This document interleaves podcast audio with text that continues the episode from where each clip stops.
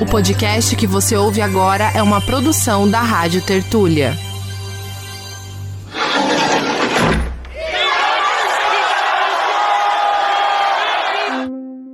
Que a história que a gente tem no mundo ocidental, ela é uma história que ela é nominativa eu, Dom Pedro I, eu, Dom Pedro II, eu, Marechal Deodoro da Fonseca, etc, etc. Homens brancos, europeus ou descendentes de europeus. As mulheres e os homens negros foram silenciados. Começa agora a Guilhotina, o podcast do Le Monde Diplomatique Brasil. Eu sou Luiz Brasilino e estou aqui com Bianca Pio. Salve pessoal, tudo certo? Bom, neste episódio a gente recebe de volta aqui no Guilhotina a historiadora Valéria Costa. Oi Valéria, tudo bom? Olá, Luiz. Olá, Bianca. Tudo bem? Boa tarde para vocês. Boa tarde para quem estão nos ouvindo. É uma satisfação e um prazer imenso estar de volta aqui dialogando com vocês. Obrigada. A Valéria é professora da Universidade Federal de Pernambuco, onde integra o Núcleo de Estudos Mundo Atlântico. Ela é autora do livro O Minirá: Mulheres e Homens Libertos da Costa da África no Recife que foi tema do nosso episódio 160. A Valéria, junto com a Yamara Viana, é organizadora do livro Mulheres Afroatlânticas e Ensino de História, lançado neste ano pela editora Malê. E é sobre essa obra que a gente conversa agora com ela. Bom, Valéria, é, para começar, você podia contar para a gente um pouco como é que surgiu a ideia do livro, né? E qual foi o objetivo de vocês para organizar essa coletânea de artigos? Na realidade, esse livro, ele integra, né, ele é o volume 1 de um projeto maior, que é o projeto Quilombismo, que é um projeto da editora Malê, que é uma editora carioca, cujos coordenadores são é, Flávio Gomes e a Yamara Viana. E aí, dentro desse projeto né, maior, chamado Quilombismo, Yamara Viana, que é professora da PUC, Rio, e da UERJ me convidou para, junto com ela, organizarmos o primeiro volume, que é o Mulheres Afroatlânticas e Ensino de História. E é, foi um projeto, como vários, no período da pandemia, e a gente o, primeiro, o objetivo não só do Mulheres Afroatlânticas e Ensino de História, mas de todos os outros volumes que virão dentro do projeto Quilombismo é pegar temas sensíveis dentro da historiografia e levar para o chão da escola. Porque a gente tem, esse ano, estamos fazendo 20 anos da Lei 10.639, né, que instituiu como obrigatório o ensino de história da África e história e cultura afro-brasileira em todas as instâncias do ensino, né, desde o básico até o superior, né, até o acadêmico.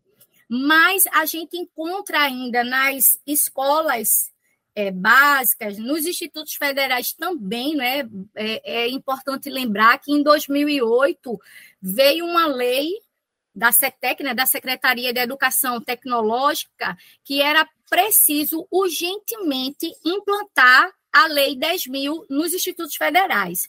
Só que isso vem a passos muito lentos. Né? E aí a gente pensou em trabalhar com essa temática as mulheres, mulheres negras, que é algo sensível, é, faz parte é, desse debate não só intelectual, mas no movimento social, no cotidiano, né? Ele é atual, mas ele também é pregresso, ele também é remoto. Então, pensamos em começar com mulheres afroatlânticas, né? O, mulheres negras, para levar esse debate para a sala de aula. Um outro cuidado que tivemos foi pensar em compor a coletânea com autoras.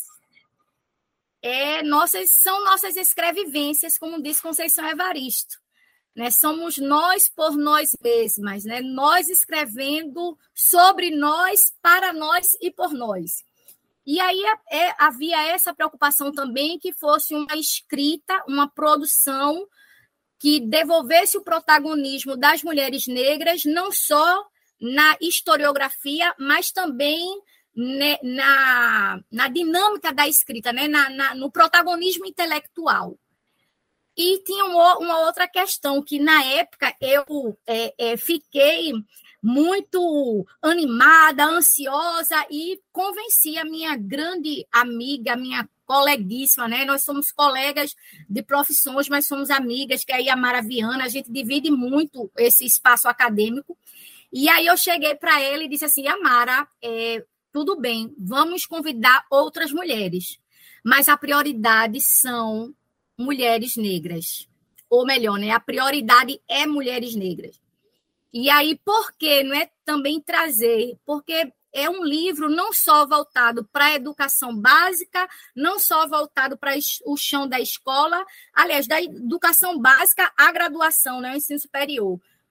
É um livro que narra protagonismo de mulheres negras, mas ele precisa também ser escrito por outras mulheres negras, que é a questão da escrevivência, né, das biografias comentadas, da, é, tem uma questão em, em, história que vem se trabalhando muito, a ego-história. A ego-história não é só biografar a minha trajetória intelectual, mas eu também é, advogar por temas que me são sensíveis na perspectiva de gênero, né? nas é, perspectivas interseccionais. Né?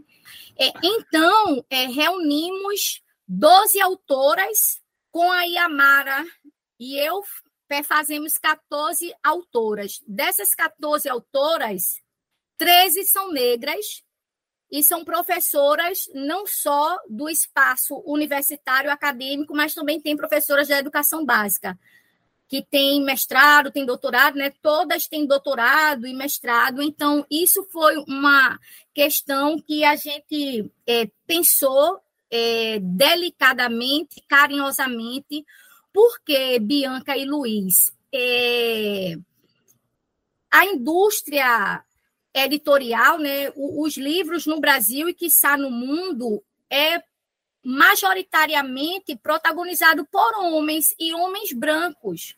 São os homens brancos que mais vendem livros no Brasil.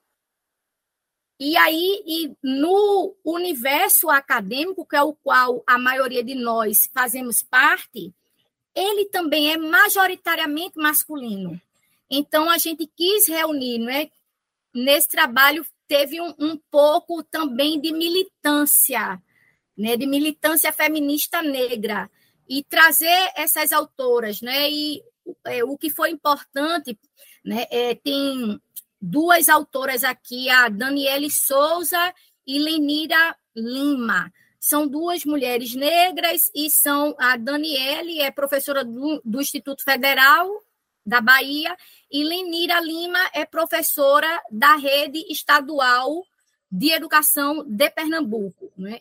Mas são meninas que têm uma desenvoltura intelectual muito grande. Né? A Daniela é doutora em História, a Lenira é mestre em História, e a gente queria trazê-las também para esse trabalho, porque são profissionais que estão no dia a dia lidando no corpo a corpo do chão da escola, mas também são pesquisadoras, também são intelectuais, né? Então elas fazem essa ponte.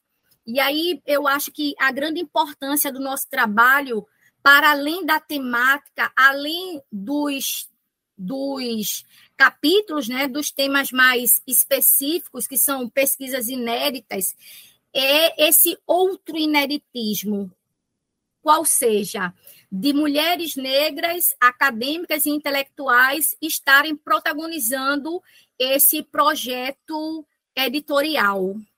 E Valéria, é, por falar justamente nesse tema do protagonismo da mulher negra, antes de avançar no tema do livro, eu queria te perguntar é, qual é o papel que os livros de história tradicionais relegam para as mulheres negras? o papel do silêncio, do esquecimento. Eu gosto muito de usar uma palavra, Bianca e Luiz, chamado necrose. Né? Eu, eu parafraseio né, o Achille Mbembe, a ideia de necropolítica. Então, os livros tradicionais de história e eu vou muito além, sabe, Bianca e Luiz? Não só os tradicionais, não, mas os atuais também. Silenciam a nossa história, apagam. Né? Os livros didáticos, né, eu gosto de dizer, o livro didático é o livro que mais vende no Brasil. Autores de livros didáticos ficaram bem de vida. Ficaram bem de vida. É o livro que mais vende, é o livro que mais se aproxima da população, é o livro didático. Infelizmente, os autores e as autoras de livro didático não atentaram ainda, ou talvez até atentaram, que como é um material que mais se aproxima da população, é, a gente tem que ter cuidado como é que ele é escrito, mas a gente ainda não chegou nesse, nesse estágio, não é? E aí, por ser um material, o livro que é mais vendido, que é mais lido, que mais se aproxima da população, ele se torna referência. Quem é que não lembra? Quem de nós aqui não vamos nos lembrar do que lemos num livro de história do quinto ano, do sexto ano, etc. Né? São imagens que ficam cristalizadas em nossas mentes. Né? É, é, é uma história muito da nomeação, né? muito nomeada e muito monumental. Então, ali está os grandes nomes, os grandes feitos, os heróis, entre aspas, que são homens brancos e europeus. Né? E a mulher negra ela é silenciada. A mulher negra aparece no livro didático como escravizada, ama e a hipersexualização do seu corpo. É assim que a mulher negra aparece. Alguns livros têm avançado para falar um pouco das africanas que viviam ao ganho, mas fazem isso ainda de forma enviesada né? E aí eu acho que o trabalho da gente acaba sendo um, um aporte, um auxílio para o profissional, tanto da educação básica, como também para o profissional e a profissional em formação, que ainda está na graduação, de perceber que tem alguns momentos do livro didático que você pode expandi-lo com algum capítulo que esse livro aqui propõe. Perfeito, Valéria. É, você mencionou no, no começo da sua fala a Lei 10.639, né, que tornou o obrigatório ensino de História da África e de cultura afro-brasileira nas escolas. Aí eu queria te pedir uma avaliação rápida, né? Como é que você acha que está sendo aplicado essa lei e o que, que falta ainda para melhorar? Primeiro, a lei ela foi instituída, porém ela ainda não foi aplicada devidamente. Né? É, veio a lei, né, a letra morta da lei, ela é instituída, porém ela ainda não está implementada completamente. 20 anos, a gente ainda fala em implementação, são os congressos, congresso de historiadores negros, a, a, a AMPU, Congresso de Educação, tudo que é, é congresso, a esse é, é, tempo, né, do, do, a, a, essas horas do segundo tempo desse campeonato, ainda se fala em implementação. Ela já foi implementada. Agora, não se tem uma fiscalização devida, até porque, Bianca e Luiz, não é pauta prioritária do Estado brasileiro levar, fazer com que essa lei ela seja implementada completamente, né? Ela mexe com muita coisa, ela não só mexe com a história da população negra, mas ela mexe também com as relações étnico-raciais, mexe também com a forma como a população branca se percebe e percebe o outro, não é? E aí essa lei ainda ela precisa ter celeridade na sua implementação, não é? E a avaliação que eu faço, é, é, você veja, né? Nas instituições públicas, a gente ainda vê alguma movimentação em prol da lei. Mas as escolas particulares, as faculdades particulares, isso é silenciado, isso não é interessante. Só que a lei é obrigatória para todas as esferas educacionais, né? Mas, é, como eu estava te dizendo, eu, é, não, é prior, não é pauta prioritária do Estado uma lei como essa, né? porque mexe na, na estrutura educacional, mexe na estrutura das relações sociais. Então, como não é prioridade, então ela é legada a quinto plano. Mas ela ainda não está satisfatoriamente sendo aplicada. Ainda tem um esforço dos profissionais das áreas das humanas e sociais, né? História, literatura, artes, sociologia, filosofia, mas os nossos colegas das áreas das ciências exatas, né, física, química, saúde, biologia, poucos trabalham.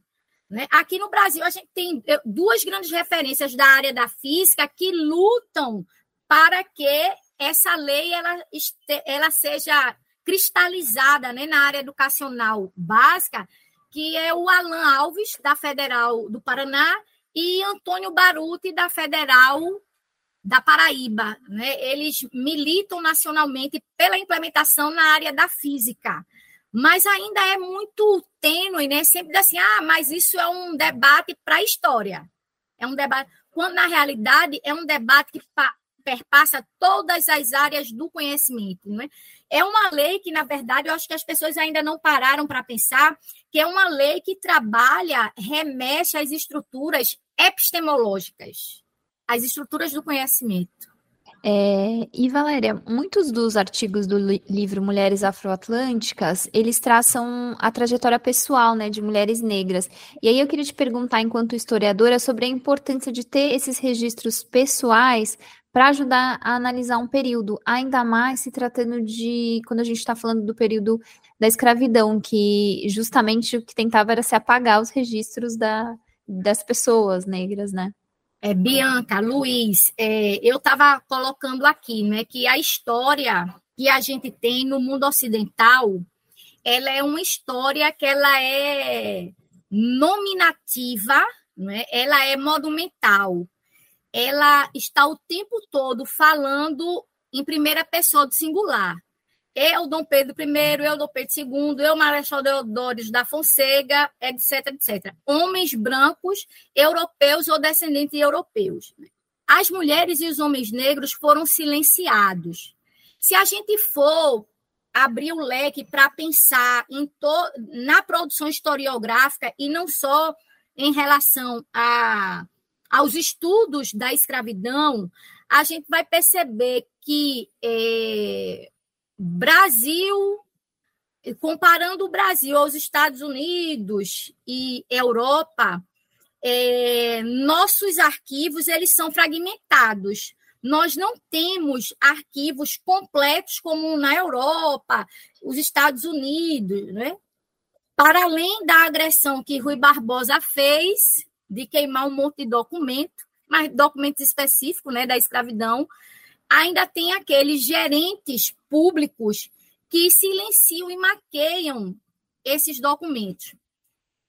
E quando a gente vai ver, né, é, para o Brasil, embora nossos arquivos, eles, em comparação a outros territórios exteriores, ele é muito escasso, muito pavo, mas eles estão recheados, permeados da história da população branca.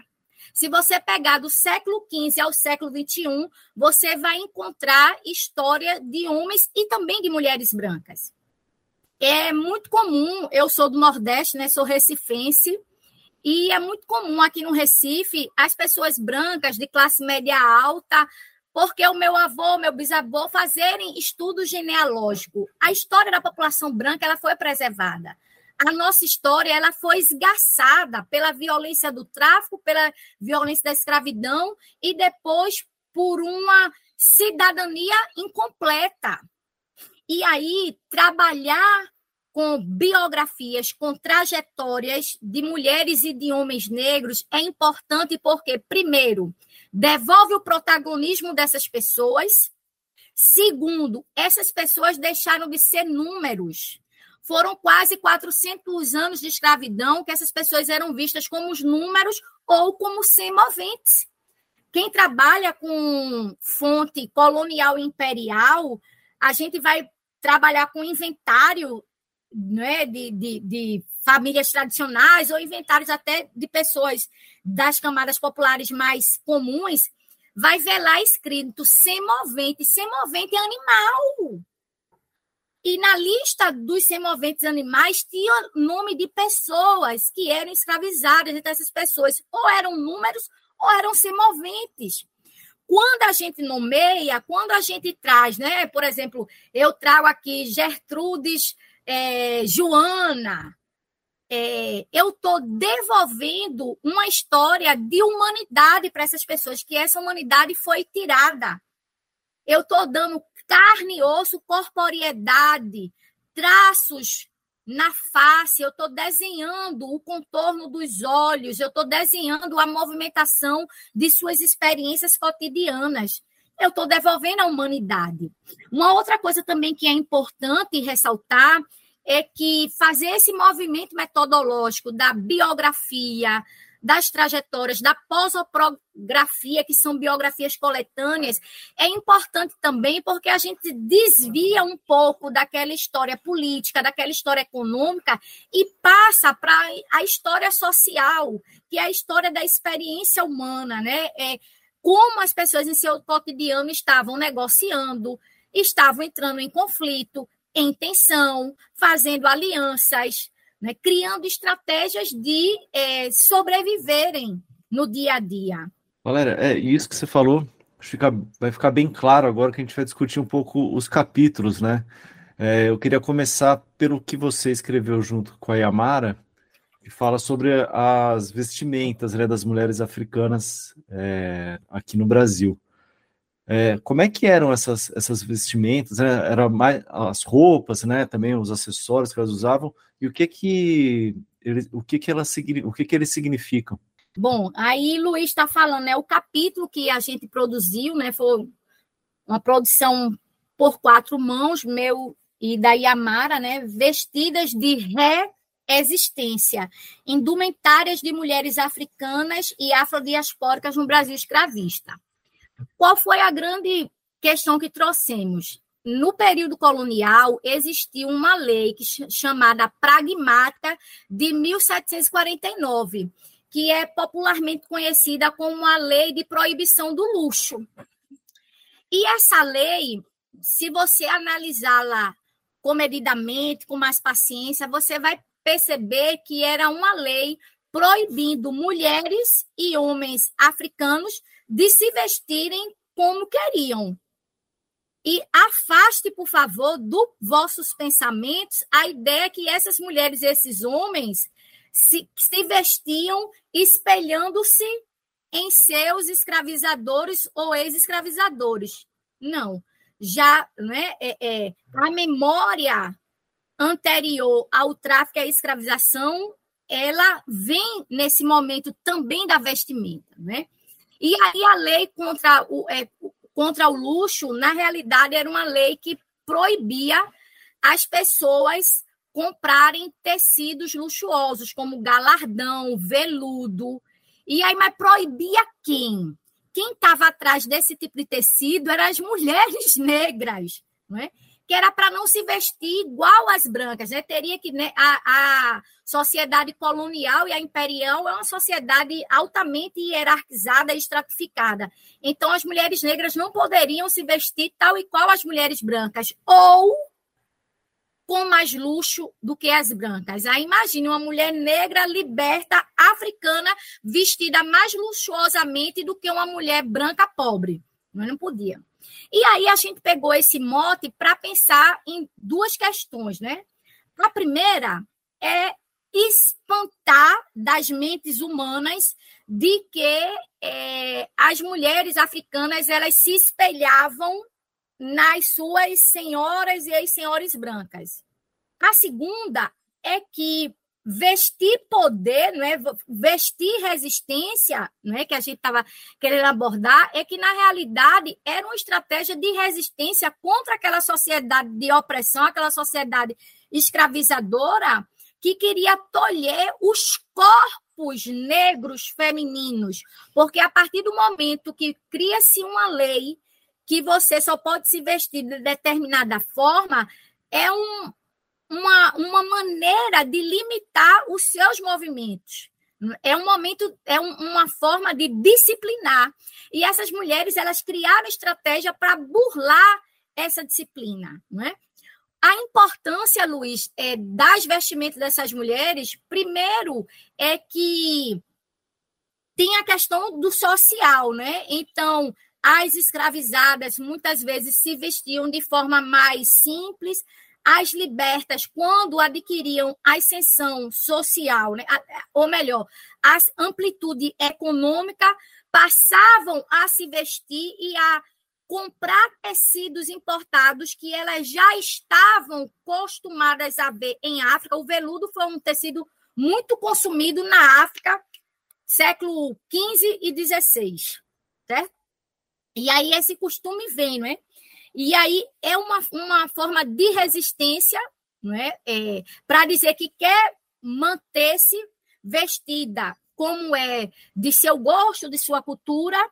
Uma outra coisa também é que as vestimentas, a gente trabalhou um pouco, por exemplo, né, dentro do espaço é, sacro, ritualístico, religioso, tem uma norma de vestimenta. No cotidiano, tem uma outra norma, né? A vestimenta também é, apontava os espaços sociais que essas mulheres ocupavam, as ganhadeiras, né, as quituteiras, vendedoras de alimentos e frutas, se vestiram de uma determinada forma, tinham uma forma de amarrar o pano da costa ou chale, a amarração do turbante, que denunciava muitas vezes uma hierarquia religiosa, uma hierarquia social.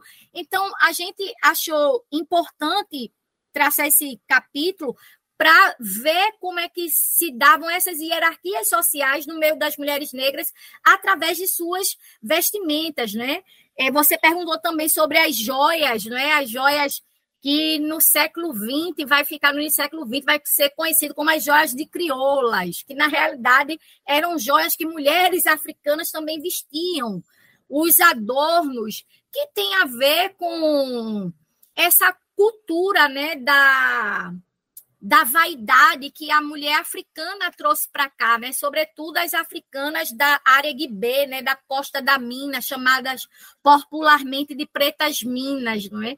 E a gente percebe um pouco de uma determinada vestimenta, né? As vestimentas das mulheres é, ganhadeiras, a gente hoje vê muito entre as mulheres dos cultos afro-religiosos, né? O que mais se aproxima, é que hoje já tem um, um outro caráter, né? Já foi é, ressignificado esse caráter de vestimenta, mas lembra muito as joias, o pano da costa, lembra muito é, essa hierarquia social no período escravista.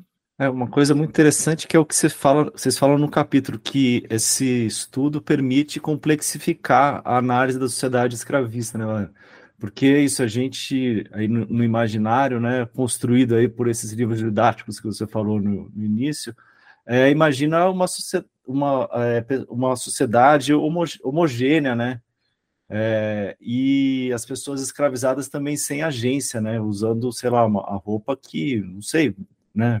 A roupa é. que tivesse, por exemplo, né? Parece, né? Isso. E, é, é, Luiz, você está me fazendo remeter para a epígrafe que a gente abre o capítulo, que é de um livro chamado Viagens ao Brasil, que é do casal Elizabeth e Luiz Agassiz. Agassiz. E aí é uma epígrafe que a, que a Elizabeth ela chega no Rio de Janeiro né? Eu acho que é 1862, 1865, perdão, 1865. E aí ela fica admirada quando ela vê as mulheres e os homens negros, né? A maioria eram africanos passando. E ela diz que eles, é, que as mulheres se vestiam pobremente, vestida de mussolina. Mussolina é um pano que nem existe hoje em dia, né? Um tecido bem, bem chulo, bem ralé, e que aqueles turbantes mal é, é, é, amarrados. Enfim, a Elizabeth ela critica e condena a forma que ela está vendo as mulheres e critica também os homens, né? Diz que eles estavam quase nus, porque eles estavam só de calça, né? Ela critica, não é? Para ela é uma aberração aquela forma daquelas mulheres se vestirem. Tem um, um outro adágiozinho do período colonial que é legado, eu acho que eu, eu acho que é Frei Vicente Salvador, desculpe agora a memória, mas diz que no Brasil, para o negro, só precisa três P's: pão, pau e pano. Olha, esse adágiozinho de Frei Vicente Salvador e o que Elizabeth e Lois Agassiz relatam no livro de viagens dele, né, ao verem essas mulheres e os homens negros vestidos, tem aí duas questões, ao meu ver, né? e creio que Yamara também vislumbrou isso, por isso a gente escreveu juntas. Primeiro, é o olhar do preconceito, o olhar de negação do outro e de que o corpo do outro é um espaço do não lugar. Ele não era para estar ali. A forma como ele está se apresentando, vestido, está me agredindo, né? Tem essa questão. E a segunda questão é: você vai se vestir como eu quiser eu vou dar para você, né? Tem essa memória do livro didático que o escravo recebia dois pedaços de estopo, era o algodãozinho, aquela era a roupa.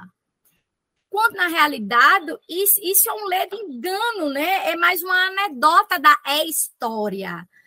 É, essas mulheres e esses homens criaram estratégia para se vestir como queriam. O hábito de vestir não só denuncia, como eu falei, a a, o local que eu me coloco socialmente, mas é um ato também de resistência, de estar é, dizendo algo àquela sociedade. Né? Hoje se utiliza muito camisa, camisetas com, com frases de ordem, enfim. E naquela época, uma amarração de um turbante muitas vezes significava não só uma questão de hierarquia religiosa, mas significava um pertencimento étnico, um pertencimento de nação. Mulher da nação tal trançava o turbante assim, o chale era posto de uma forma, de outra. Era uma maneira também dessas mulheres se organizarem no espaço urbano ou no espaço rural, na sociedade, e procurar quais são os seus pelo, pelo turbante, pela forma de vestir, é? as, as, as joias que estavam paramentadas, isso era uma forma também de agregarem-se, de orientarem-se no espaço né? urbano ou, ou rural. Né? Valéria, é, o livro tem alguns capítulos que analisam é, a, a, maternidade das mulheres negras no período, durante esse período da escravização, né? Podia contar para a gente um pouco quais eram as dificuldades particulares né, que o cativeiro colocava para essas mães é, e quais as estratégias que elas lançaram no sentido de conquistar a liberdade? Lembrando que para elas era um desafio ainda maior, porque no, em, em, geral elas precisavam é, levar os filhos, né? Uhum. Bom, é, os cap são três capítulos, se a memória não me falhe, que se dedicam à pauta da questão da maternidade e a resistência ao cativeiro, né? Lorena Teles, Lenira Lima e Karine Damasceno. Né? Karine Damasceno e Lenira Lima são historiadoras nordestinas, né? A Lenira é pernambucana, Karine baiana e a Lorena Teles é paulista. É, esses três capítulos, né, cada um puxando um fio, mas eles agregam um primeiro ponto é é importante lançar luz sobre a experiência da mulher escravizada mãe. Por quê? Porque essas mulheres, elas, quando pensavam na pauta da liberdade, já não era mais uma pauta da liberdade do campo individual. A liberdade, embora ela seja muito complexa no, no domínio da escravidão, ela poderia ser individual, coletiva, situacional, enfim. Mas as mulheres mães, elas pensavam, planejavam a engenharia da liberdade não mais individualmente, mas sim coletivamente. E essas mulheres criaram estratégias de, primeiro, como proteger o seu rebento do cativeiro e como vivenciar na experiência da escravidão essa maternidade. Uma segunda questão é que essas três historiadoras que eu acabei de citá-las, que estão no livro, elas dialogam com a lei de 1871, que é a polêmica lei do ventre livre, que é uma lei que às vezes ela é analisada de maneira rasa, sobretudo Bianca e Luiz, no chão da escola, na educação básica, ela é mal interpretada, né? O pessoal diz assim: "Ah, a lei do ventre livre não libertou ninguém, porque a criança tinha que ficar até oito anos e o escravizador não libertava, ela só ia ficar livre com 21 anos. Vamos ter calma. Primeiro, ela foi uma lei muito discutida dentro do parlamento. Ela entrou, ela foi promulgada em 1871, mas ela entrou no final dos anos 60 dentro do parlamento, foi discutida, discutida e voltou. E depois foi de novo. Aí, na segunda vez que ela entrou, é que ela foi promulgada. Ela foi muito discutida, porque ela mexia com a estrutura brasileira, com a estrutura escravista, que era a estrutura econômica, social, política, cultural, etc., do Brasil, do Império do Brasil. Ela é, é, mexia com a estrutura porque é, se acreditava que a escravidão ia acabar naquela época. Porque imagina, tudo já não tinha mais o tráfico. A, as mulheres que estavam tendo seus rebentos, estavam parindo, é, essas crianças tudo ficarem libertas. E aí se acreditava que a escravidão ia acabar ali e não acabou, né? Demorou mais uma década. Uma década e alguns dias, alguns anos. E aí, como é uma lei muito polêmica, ela tem brechas para a gente pensar a experiência dessas mulheres. Primeira brecha é aquela que está lá decidindo se a criança vai ficar até oito anos ou se ela vai passar um pouco mais. Então, essas mulheres, elas lutavam para que aquela criança continuassem consigo, não fossem é, apartada, né? Então, a amamentação. A primeira luta, gente, é muito simples, é que essas crianças conseguissem sobreviver, porque essas mulheres deixavam de amamentar seus filhos para amamentar o filho dos seus escravizadores. Então, a primeira luta era: a minha criança precisa estar viva, eu tenho que negociar isto. A segunda luta é como é que eu vou fazer para livrar meu filho do eito, ou do, né, do, do trabalho, do labor escravizado. Então, que estratégia as mulheres faziam, negociavam? Tem uma outra lei que é de 70, é, é, é, essa lei de 71 tem uma coisa que Machado de Assis batia muito, que os escravizadores eles tinham que cuidar da educação, né, do letramento e ensinar um ofício para essas crianças de ventre livre. Só que eles não estavam fazendo isso, eles continuavam escravizando essas crianças. E aí, quando é em 72, o Ministério da Agricultura tira da tutela dos senhores esse direito, né? E aí também vai começar o quê? Essas mulheres lutando contra a tutela de outros senhores. Muitas vezes, quando colocavam os filhos para aprenderem a ler e escrever com alguém e percebiam que esse alguém estava escravizando, então elas queriam revogar o, a, a, tutela, os contratos de trabalho. Então, essas mulheres, elas estão lutando, primeiro, para que seus filhos sobrevivam e elas amamentem. Segundo, elas poder criá-los. Então, muitas vezes, eu prefiro continuar na escravidão para me manter com meu filho do que a liberdade.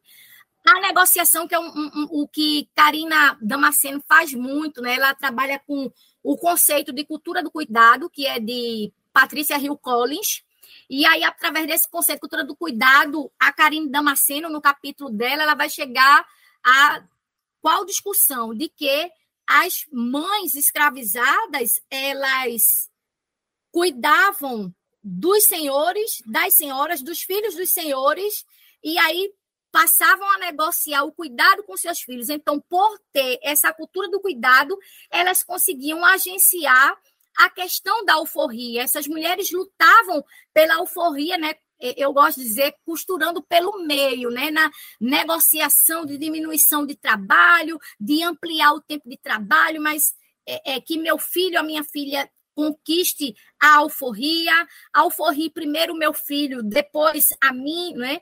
Então, é importante essa discussão sobre maternidade e escravidão para a gente ver a agência que as mulheres negras mães acionaram na luta pela liberdade.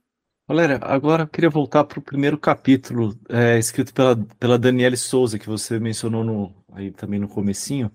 É, lá ela conta a história da, da Rita, né, que é uma pessoa escravizada e do seu senhor, o soldado Hilário Pereira, Pereira de Souza.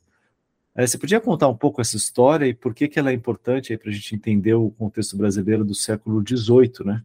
É bom, Luiz e Bianca. O capítulo da Daniele Santos, né, que abre a coletânea, né? Daniele é uma historiadora dedicada ao período setecentista, né, o século XVIII. Ela escreveu Escrava para todo o serviço, experiências de ganhadeiras na Bahia colonial. E como o Luiz me perguntou, né, para falar um pouco da trajetória de Rita, né, a Rita que foi a escrava de Hilário Pereira de Souza, que era um, um soldado, né, tipo um alferes. É, Daniele, ela primeiro vai fazer um debate sobre a importância das ganhadeiras na Bahia do século XVIII. Comumente, quando a gente vai discutir a questão das escravizadas ao ganho, é uma leitura muito recorrente para o período imperial, para o século XIX. E a Daniela ela recua no tempo e vai discutir a experiência, né, a atuação das é, pretas de ganho no século XVIII. Essas mulheres que viviam ao ganho era que transitava no espaço urbano vendendo alimentos, frutas, verduras, hortaliças, objetos, tecidos, vendendo a sua força de trabalho. Então, a lavadeira, a costureira, a engomadeira, a arrumadeira também eram pretas que viviam ao ganho. Né? Muitas vezes trabalhavam numa casa, saía de outra. E aí, Daniele traz é, esse debate que é importante para a gente analisar a cidade da Bahia, que hoje nós conhecemos como Salvador, e a partir da experiência de Rita. Rita vendia carne para o seu escravizador, que é o Hilário Pereira de Souza, que era um soldado. E Rita acaba sendo presa pela polícia porque ela estava vendendo carne num território que era é, proibido comercializar. O soldado, que é o escravizador de Rita, o Hilário Pereira de Souza, ele é uma pessoa de poucos recursos. E Rita era o único bem que ele tinha. E aí a, Daniela ela vem tra trazendo essa trajetória da luta do soldado Hilário para poder haver novamente a sua escravizada Rita, né? Porque era o seu único bem, né? Mas é, Daniele não fica só dentro dessa perspectiva do soldado lutando para ter a sua escravizada. Pelo contrário, né, ela vai começar a discutir como é que Rita vai construir estratégias para se libertar desse senhor, para construir maior autonomia. Perfeito. Eu lembrado. Eu li tudo Maravilha. isso, Luiz, mas já faz tempo e é, né, a gente lê tecnicamente para arrumar, decidir é claro. o capítulo. Valéria, é, a gente está indo aqui para a parte final. É, eu queria te fazer uma última pergunta sobre é, os movimentos contemporâneos, né? A Marcha das Mulheres Negras Brasileiras, ela tem se constituído aí nos últimos 10 anos um dos principais momentos da luta por direitos aí no Brasil em especial é, ali a partir da ascensão da extrema-direita, né, de 2015, naquela luta, né, naquela época ali contra o Eduardo Cunha, né, ficou bem, bem marcado, mas que, que continua desde então. De que forma que você vê a trajetória das mulheres negras que é retratada no livro, inspirando esse novo ciclo aí de luta popular no Brasil? Como diz nossa queridíssima líder, né, líder não, né? Mas nossa querida referência, Jurema Maverneck, nossos passos vêm de longe. É, nós, mulheres negras, sobretudo quando cunhadas na luta do movimento social, tem um primeiro pilar que a gente respeita muito, que é o da ancestralidade. Então, as antigas, aquelas que vieram antes de nós, elas são as nossas referências políticas de luta. Dito isso, eu creio que esse livro ele nos inspira porque tem ele é construído a partir de trajetórias exitosas de luta. Essas mulheres que, né, a Rita, que foi escravizada por Hilário, a, a é, Gertrude Joana, que é a, a, possuidora de joias, a africana daqui do Recife, e tantas outras, Luísa, que é uma outra é, é, afrodiaspórica da Paraíba, e tantas outras que tem aqui, elas tiveram experiências exitosas de luta. Nos ensinaram que muitas vezes a estratégia é o silêncio, é a negociação. E em outros momentos a estratégia é ir para o enfrentamento. Então, são as nossas referências né, de luta. Essas mulheres nos inspiram é, por isso. E uma segunda questão que é importante é, ser colocada que é, eu percebo esse movimento anterior, ou, perdão, esse movimento atual, não como algo que está surgindo agora ou que surgiu em 2015 com as, a marcha das mulheres.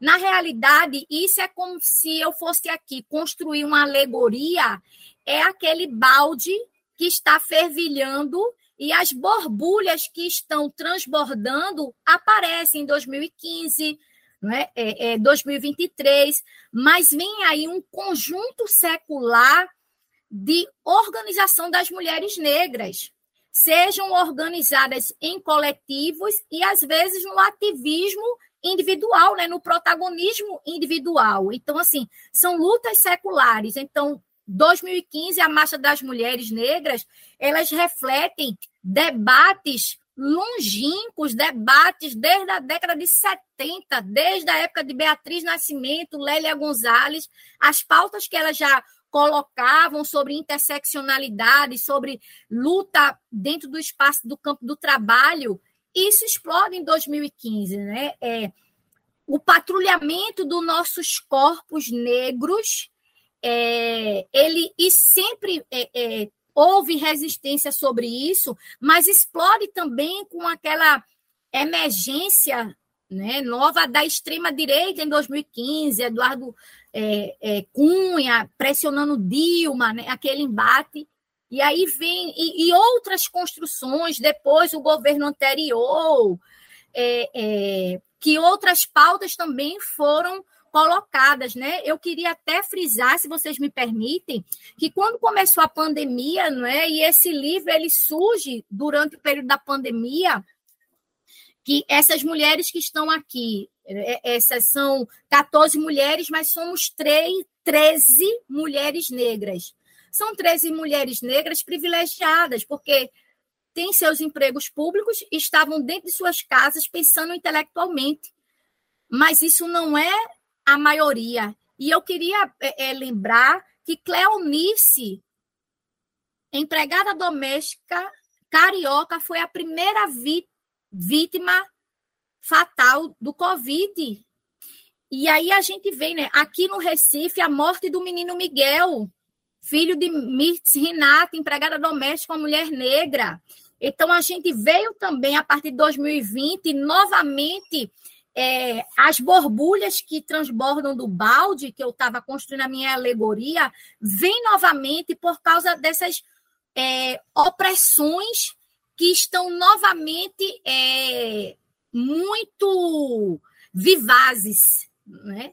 E aí vem de novo os movimentos sociais feministas negros tomam novo corpo. Não é?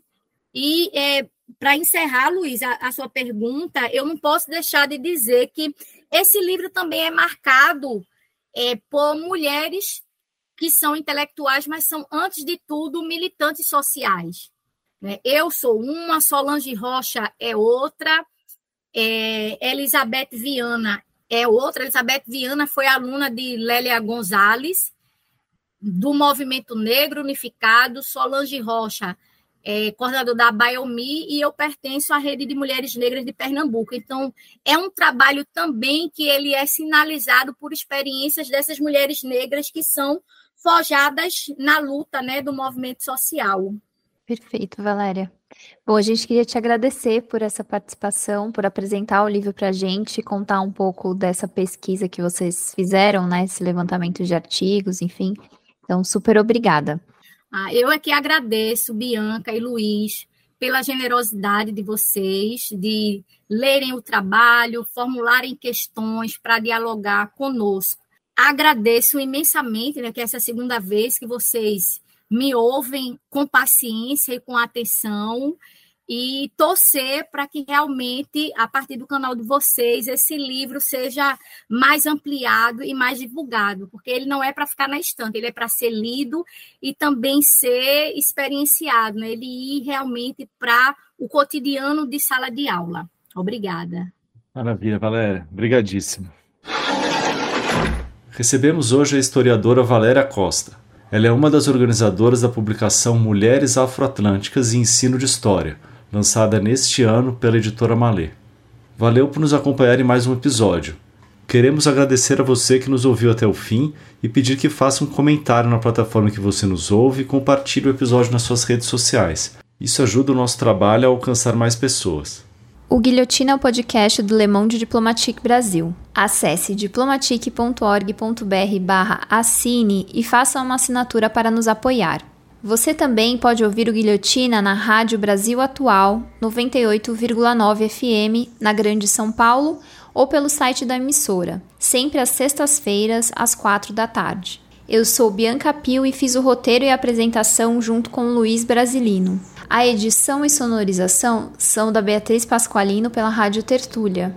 Quem faz o design das nossas redes sociais é a Ellen Saori. Obrigada e até semana que vem.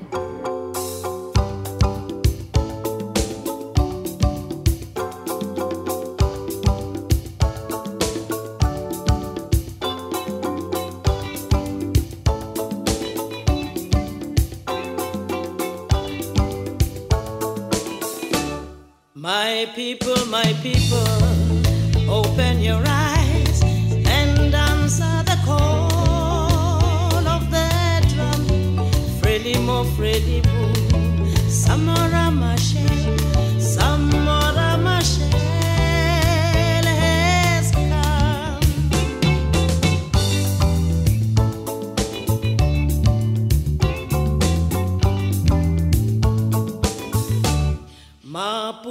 Maputo, home of the brave, our nation will soon